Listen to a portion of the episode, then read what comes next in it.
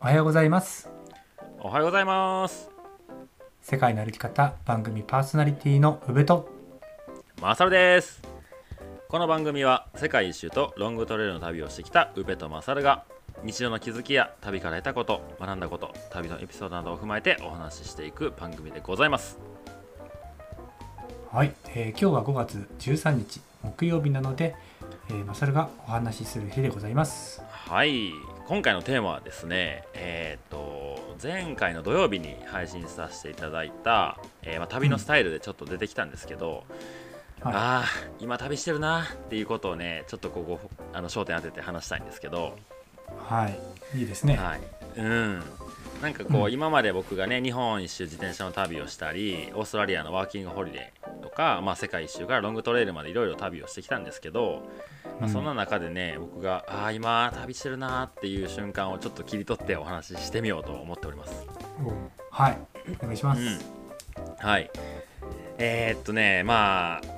いろいろね思い出はあるんですけどまあサクッと、まあ、こんな時にいや今旅してるなって思ったことがあったんですけど自転車の旅はですねあの、まあ、うん。大阪からスタートして、えー初めに、えー夏に北海道を走ろうと思って、えー4月にスタートしてそれから4か3ヶ月半ぐらいかけて北海道まで行ったんですよ。はいはいはい。うん。うん。でまあ一応宗谷岬、えーまでですね北海道の先っちょの稚内のところまで行って、まあその宗谷岬こここがまあ日本の最北端ですよみたいな日があるじゃモニないですか。ュメントがありますそねうそうそう、でまあそこでねあの自転車置いて写真を撮るっていう、まあ、定番の自転車旅のやり方なんですけど、なんかそこに着いた時にやっぱりこう地図を見て、まあ、旅をして今ここにいるなっていうのを見れちゃうんですけど本当にここから先に自転車で行くところがないんだなっていう、まあ、瞬間を感じたんですよ。はいはい、うん。なんか地図では分かってたけどすごいこう体感して。ここが一番最北端みたいな。そう。本当にこんなとこまで来たんやなってなんか自分が本当にしてきたのかよくわからないような不思議な気持ちだったりもしかしたらロングトレイルのスタートからゴールまで歩いた時の気持ちと似てたかもしれないんですけど、なん。か本当に自分がしてきたことがなんか嘘やったんじゃないかっていうぐらいなんかすごい距離を移動した瞬間に、ああ旅してるんやなって思えたんですね。うん、で旅の道中っていうよりかはそこが最終地点だったって感じ、うんじゃないのか？そう。3ヶ月だったらまあ、そうそう。そこからまた折り返していくんやけど、あ今まではねそこが、うん。うん。そう北へ北へ向かっていったのにもうこれからは南に下ることしかないんだなって思って、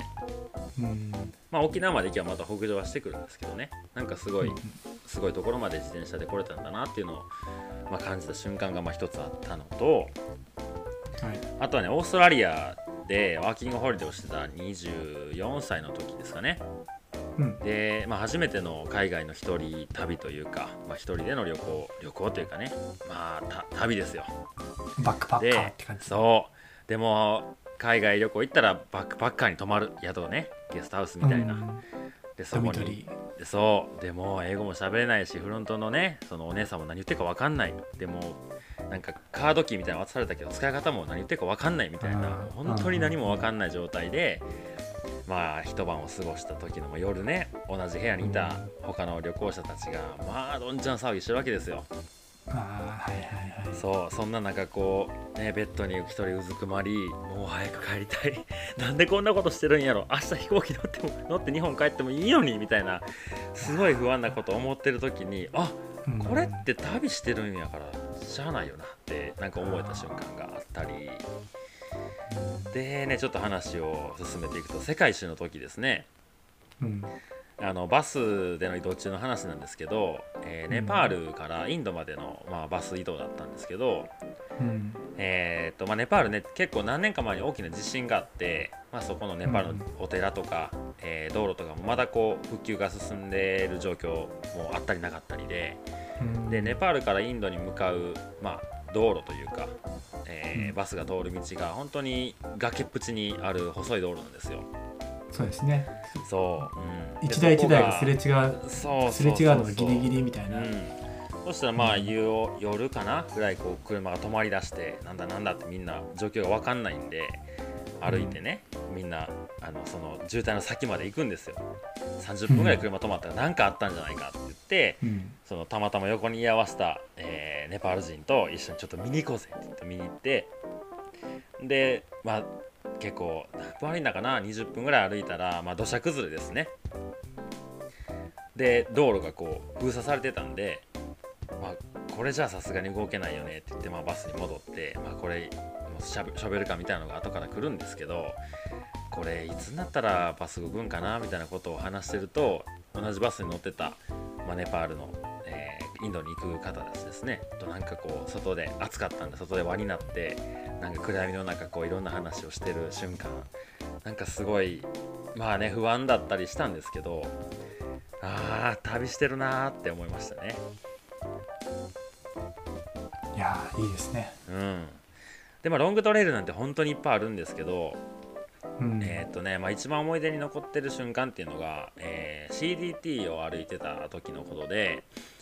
えー、まあね歩く人がすごい少ないトレイルでもあるしその時はやっぱ雪の状況とかがいろいろあったりでなかなか配下が多くなかったんですけど、うん、えー、ワイオミング州ですね。まあ、えー、全工程で言うと、えー、5分の2ぐらいのとこですかね。まあ、本当にこう、えー、まあ、巨大な盆地があってそこをね400キロぐらいかなを1回町を挟んで歩いていくセクションがあったんですけど、はい。まあ、水がかなり深刻な問題でそこをスキップする配下も多かったのを後で知ったんですけど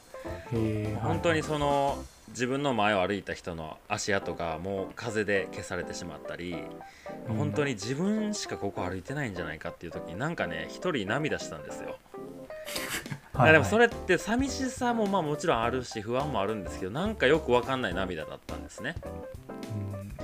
まあなんかその自分の感情言葉で伝えれるようなところだけじゃない感情が多分涙になってきたんかなとかその時は思ったりして歩いてたんですけど、まあねこのいろいろこう旅してたな今旅してるなって思う瞬間があったまあいろんなことがあったんですけど今紹介した以外にも、ただですね、まあ、